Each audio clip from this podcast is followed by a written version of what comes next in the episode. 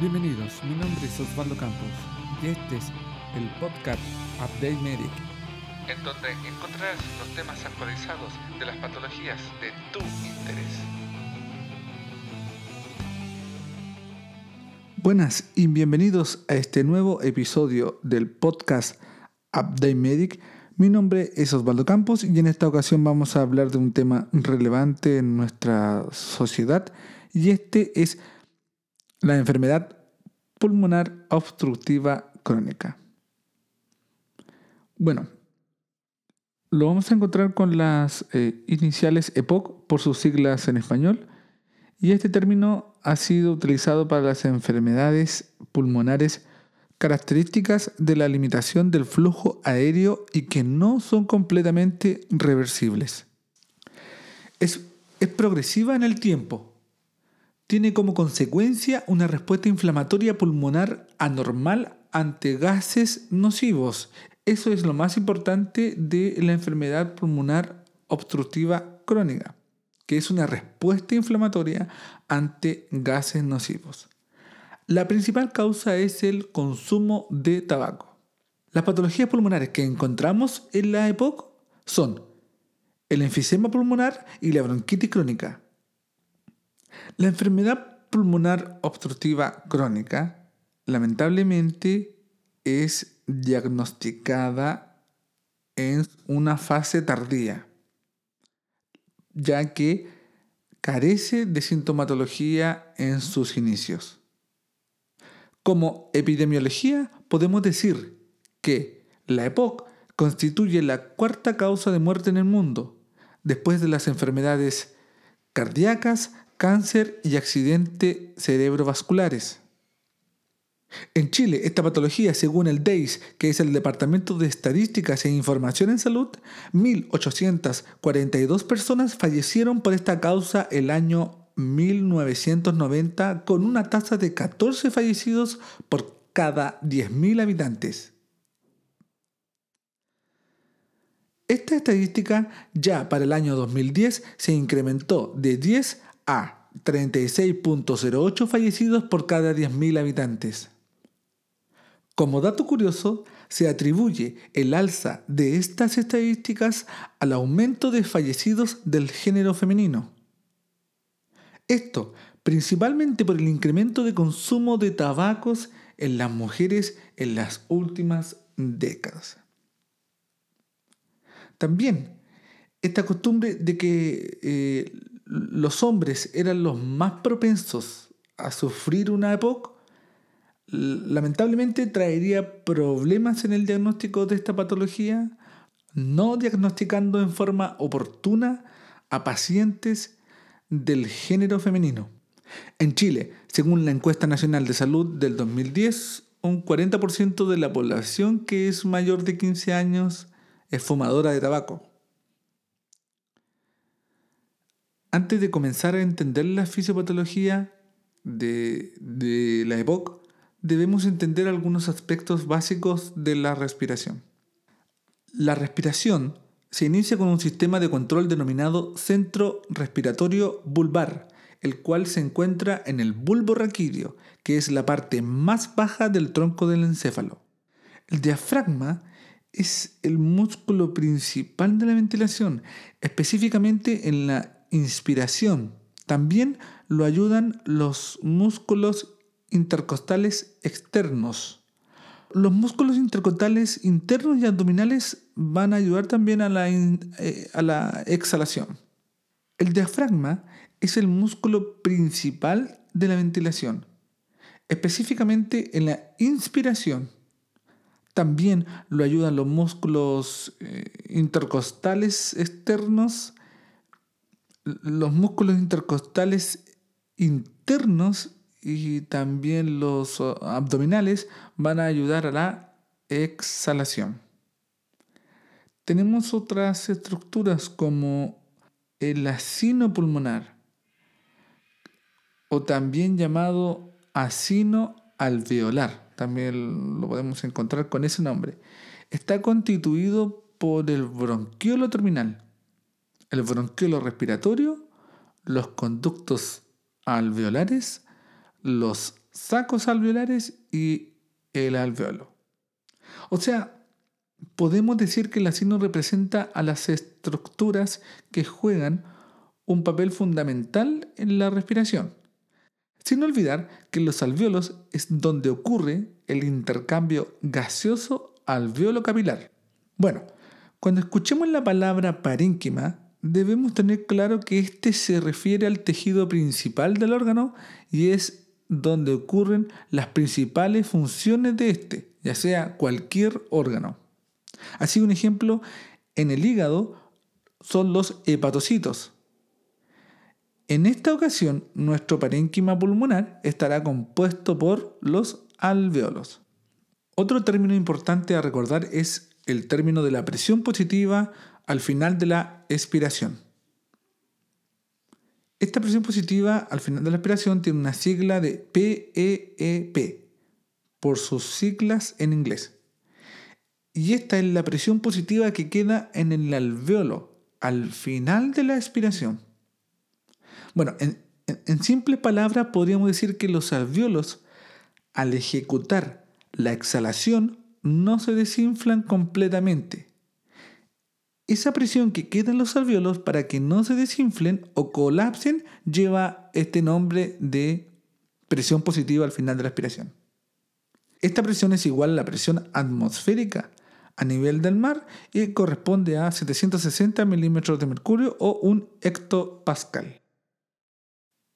De acuerdo a la fisiopatología de la enfermedad pulmonar obstructiva crónica, tenemos la bronquitis crónica y el enfisema pulmonar.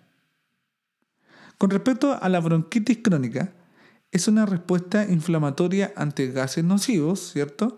Su patrón inflamatorio va a incluir tres tipos de glóbulos blancos.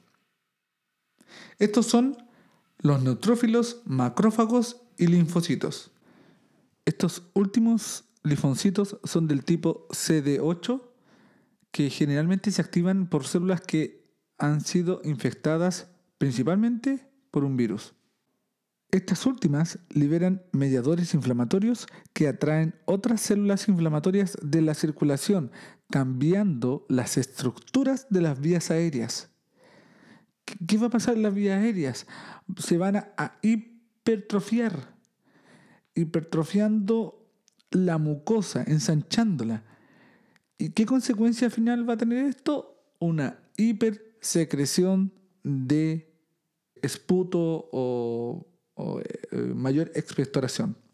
Con respecto al enfisema pulmonar, esta, esta, este, esta patología que está dentro de las patologías del EPOC se caracteriza por una sobredistensión pulmonar que produce dilatación de los alveolos o destrucción de sus paredes con la evidente pérdida de la tracción radial los músculos son incapaces de brindar la ventilación necesaria para lograr una respiración adecuada. Eh, les cuesta mucho a, eh, los músculos eh, ayudar a la ventilación. ¿Qué es la tracción radial? E, el último bronquiolo, antes de llegar al alveolo que se denomina bronquiolo terminal, ¿cierto? Que ya lo, lo hemos mencionado en el proceso de inspiración, este se va a dilatar junto con el alveolo, ¿cierto? Ambos dos. O sea, el alveolo se insufla o, podríamos decir que se infla, mientras que el bronquiolo va a aumentar su diámetro. En la exhalación ocurre exactamente lo contrario. En, en, el enfisema pulmonar el alveolo se insufla durante la inspiración. Pero el bronquiolo, en vez de aumentar su diámetro, va a disminuir. Ese es el problema entonces que tiene el enfisema pulmonar con respecto a la tracción radial. En el enfisema pulmonar también ocurre otro fenómeno denominado auto-PEP o auto-PEEP, como lo habíamos comentado anteriormente. Bueno, en el enfisema pulmonar, como dije, ocurre un auto-PIP o un auto-PEEP, el cual contiene como consecuencia el atrapamiento de aire al final de la aspiración. la cual va a producir un aumento de la presión en los alveolos. ¿Por, ¿por qué? Por la sobredistensión que ocurre en el alveolo. Este fenómeno va a favorecer una caída en el gasto cardíaco, ya que va a aumentar la poscarga del ventrículo derecho. Ahora, ¿por qué el ventrículo derecho aumenta la poscarga? El ventrículo debe aumentar la fuerza para ejercer sangre por la arteria pulmonar derecha e izquierda, ¿cierto?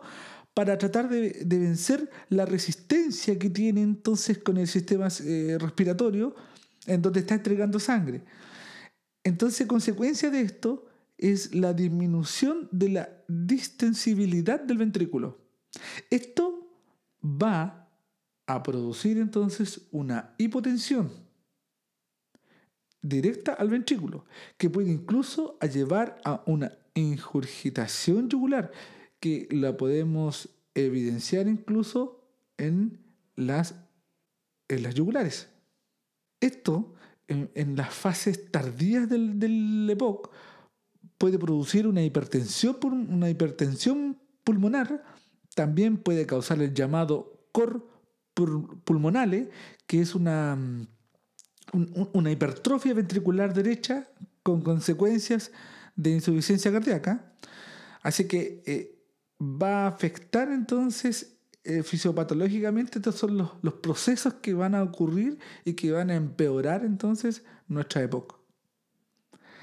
Para que estas patologías se puedan definir como crónicas, se deberá identificar una hipertrofia o un aumento de tamaño de las glándulas mucosas y también la hipersecreción de los bronquios, los cuales van a, disminuir en forma constante el flujo aéreo expiratorio. Existen dos clasificaciones en los pacientes que sufren estas patologías.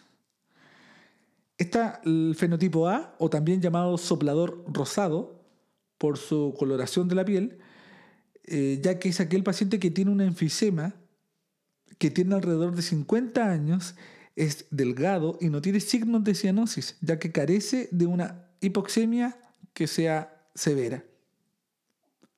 En el fenotipo B, o también llamado soplador azul, también por su coloración de la piel, es aquel paciente que tiene una bronquitis crónica, que tiene alrededor de 40 años, es obeso o más conocido como abotagado, que este término es, una, es, como una especie de, de hinchazón generalizada, con cianosis a causa de una hipoxemia severa, y también sufre de hipercapnia, que significa niveles altos de CO2 en la sangre.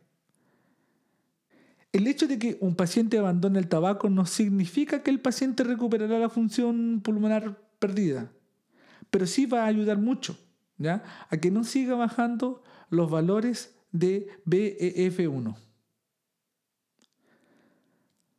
Los contaminantes ambientales más utilizados en la ciudad no son perjudiciales para las personas con enfermedades cardiopulmonares, pero en el EPOC no está claro no hay estudios que evidencien que los contaminantes ambientales estén causando o que sean perjudiciales. El uso de las leñas y el carbón sí tiene relación directa con el EPOC. Con respecto a los factores genéticos podemos decir que la disnea comienza generalmente a los 40 años en fumadores y a los 50 en no fumadores. ¿Qué signos y síntomas vamos a encontrar entonces en el paciente con EPOC? El signo más importante es la disnea. Esta disnea para el paciente con EPOC va a ser progresiva, persistente y va a empeorar principalmente con el ejercicio. Este es el síntoma más frecuente que lleva a los pacientes a consultar en los servicios de urgencia. El paciente también va a sufrir de una tos crónica que generalmente va a durar más de 8 semanas, es intermitente durante todo el día y este puede ser el primer síntoma. También va a ocurrir una expectoración, que esta expectoración va a ser crónica. podemos encontrar sibilancias, sensación de opresión torácica y también podemos encontrar pérdida de peso, ansiedad, alteraciones en el estado de ánimo. En la bronquitis crónica puede haber hemóptisis, que la hemóptisis es una expectoración que contiene esputo con sangre. Agrava las patologías infecciosas respiratorias, o sea, si tienes una neumonía y más encima el paciente es un paciente EPOC, entonces lamentablemente va a tener mayor tos y más disnea. ¿Cómo entonces diagnosticamos el EPOC? El gol estándar de diagnóstico para el EPOC es la demostración de obstrucción del flujo aéreo por medio de la espirometría. Bueno, con respecto a la, anamnesis, debemos eh, fijarnos en varias, eh, varios antecedentes en este paciente. Uno, se deben evaluar los factores de riesgo. Ya, sabemos los factores de riesgo que, nos van a implicar en esta patología, los antecedentes de enfermedades respiratorias, los antecedentes mórbidos que tenga este paciente. Podemos utilizar también una radiografía de tórax que nos va a ayudar principalmente a descartar otras patologías pulmonares. Tratamiento para el EPOC. Bueno, tenemos un tratamiento, un tratamiento que es no farmacológico, y que simplemente es el abandono del tabaco, es la medida terapéutica más importante para tratar la EPOC y ha demostrado que eh, aumenta la supervivencia. También estos pacientes van a necesitar, eh, no todos los pacientes, pero una, gran cantidad de ellos podrían necesitar entonces una oxigenoterapia crónica domiciliaria. Esta va a constar de una administración de oxígeno de 15 horas al día, incluyendo el, incluyendo el periodo nocturno. Y obviamente ha demostrado también el aumento de la supervivencia de estos pacientes. La oxigenoterapia a largo plazo eh, se va a indicar generalmente en pacientes con EPOC en un estado grave. ¿Cómo entonces nosotros podemos darnos cuenta de un paciente con EPOC en estado grave y que necesita oxigenoterapia domiciliaria? Un paciente candidato para una oxigenoterapia domiciliaria sería un paciente que en su en su toma de gases arteriales tenga valores a una presión alveolar de oxígeno inferior a 55 milímetros de mercurio. Recordemos que los valores alveolares de oxígeno normales son entre 75 y 100 miligramos de mercurio. También pudiese tener una saturación de oxígeno inferior a 88 en los mismos eh, gases arteriales. Un paciente que, consulte en, un sistema de urgencia o, también ambulatorio y que eh, sea saturado y tenga una saturación menor a 88, este paciente debiese y necesita oxígeno a la brevedad. Pero este paciente podríamos entonces tomar unos gases arteriales para eh, evidenciar si este valor eh, y, con los antecedentes de POC es o no candidato para esta, este tipo de tratamiento en su hogar. ¿Qué objetivos tiene la oxigenoterapia a largo plazo? Bueno, los objetivos que tiene la oxigenoterapia van a ir apuntados directamente a aumentar la presión alveolar de oxígeno en por lo menos a 60 milímetros de mercurio a nivel del mar. ¿Por qué a nivel del mar? Porque la presión lamentablemente con la altitud sufre, variaciones. Esto directamente está ligado con la ley de Boyle. ante mayor altitud, ¿cierto? Menor presión. Entonces debemos tomar estos exámenes a nivel del mar. Y el paciente debiese estar también en reposo. La saturación de oxígeno debiese llegar por lo menos también al 90%.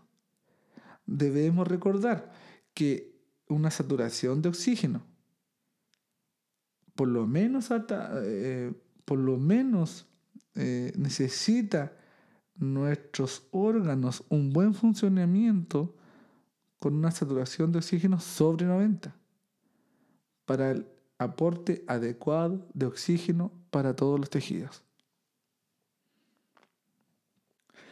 Con respecto al tratamiento farmacológico, vamos a utilizar eh, para controlar los síntomas de la EPOC y para mejorar el estado de salud. Y, otra cosa que pudiese entonces también eh, interesarnos es que ayude a tolerar los ejercicios. Que, que principalmente se evite empeorar la patología. Ninguno de los medicamentos que existen hoy para el tratamiento de la EPOC lamentablemente han demostrado reducir la, pérdida progresiva de la función pulmonar. Pero existen medicamentos, los broncodilatadores, que estos son el pilar fundamental del tratamiento en la EPOC, lamentablemente no han eh, mostrado incidencia en la supervivencia de estos pacientes, pero sí hay algo que es innegable que mejora los síntomas y la calidad de vida.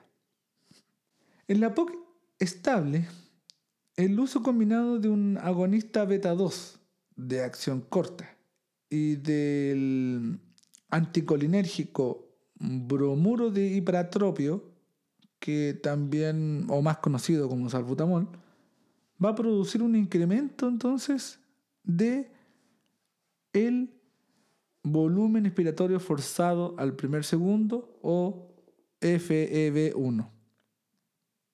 Tenemos también agonistas, agonistas beta adrenérgicos que van a producir broncodilatación por acción directa en los músculos lisos de la tráquea y a los bronquiolos terminales.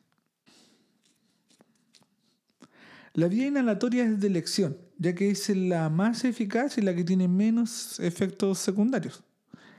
Su uso es regular y, temprano, no parece alterar la progresión de la enfermedad, por lo que se indican cuando la sintomatología lo requiera. Con respecto a las vacunas en los pacientes eh, que, sufren de POC, eh, ellos deben ser candidatos primordiales para su vacunación ya que la vacuna para la influenza va puede incluso reducir aproximadamente un 50% la gravedad de esta patología. Con, respecto a los antibióticos, no está recomendado el uso de estos, a menos que el, paciente esté cursando una neumonía, un proceso infeccioso, respiratorio, que obligue entonces a utilizar los antibióticos. Como mucolíticos también podemos utilizar un medicamento muy famoso que es el Ambroxol. Otra clase de medicamentos pueden ser los eh, antitusivos, ¿cierto? Eh, recordemos que este paciente tiene una tos crónica. Aunque la tos del paciente con EPOC es frecuente y es un síntoma que molesta a los portadores de EPOC, eh, tiene un, papel protector significativo utilizar estos medicamentos. Pero también por otro lado, el uso de regular o constante de antitusivos está totalmente contraindicado. Bueno, dentro de los eh, tratamientos quirúrgicos de la EPOC existen algunos procedimientos como por ejemplo la bulectomía, que es la extracción quirúrgica de los sacos de aire dilatados. Y estos van a ayudar entonces a la respiración. Puede mejorar la guinea y la función pulmonar. Estos pacientes son muy seleccionados. Eh, es un, em, como les dije, estos sacos de aire que están dilatados dentro del pulmón eh, deben comprimir el parénquima vecino, deben constar también de, síntomas locales como ya la hemóptisis o una infección o ya un dolor torácico.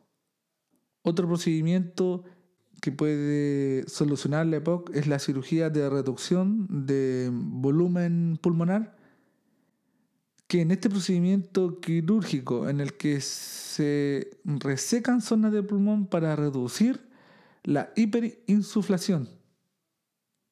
Con esto van a mejorar la eficiencia mecánica de los músculos respiratorios, principalmente al diafragma.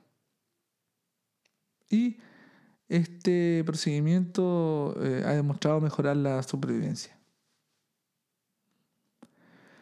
Otro procedimiento quirúrgico y el más invasivo de todos es el trasplante pulmonar. La EPOC constituye hoy en día la indicación más frecuente de trasplante pulmonar. Y obviamente los parámetros para un candidato de trasplante pulmonar, como ya hemos visto, eh, el FEP1 menor a un 25%, una presión alveolar de oxígeno menor a 55 miligramos mm, de mercurio, una presión alveolar de CO2 mm, mayor a 50 miligramos de mercurio y una hipertensión pulmonar eh, evidente o secundaria. En los pacientes que han sido operados de trasplante de pulmón, mejora los síntomas y también evidentemente mejora la calidad de vida, pero no se ha demostrado un impacto positivo sobre la supervivencia de estos pacientes. Y por último, como pronóstico, la edad y el valor de la FEP en el momento del diagnóstico son los mejores criterios para predecir la supervivencia de los pacientes con EPOC. El ritmo de disminución anual de la FEP1 parece ser el índice que mejor se va a, relacionar con la mortalidad de esta enfermedad. El factor que más incide en la evolución de la persistencia es entonces el consumo de tabaco. Bueno, con esto los dejo. Muchas gracias por su atención. Nos vemos en el próximo capítulo de este podcast.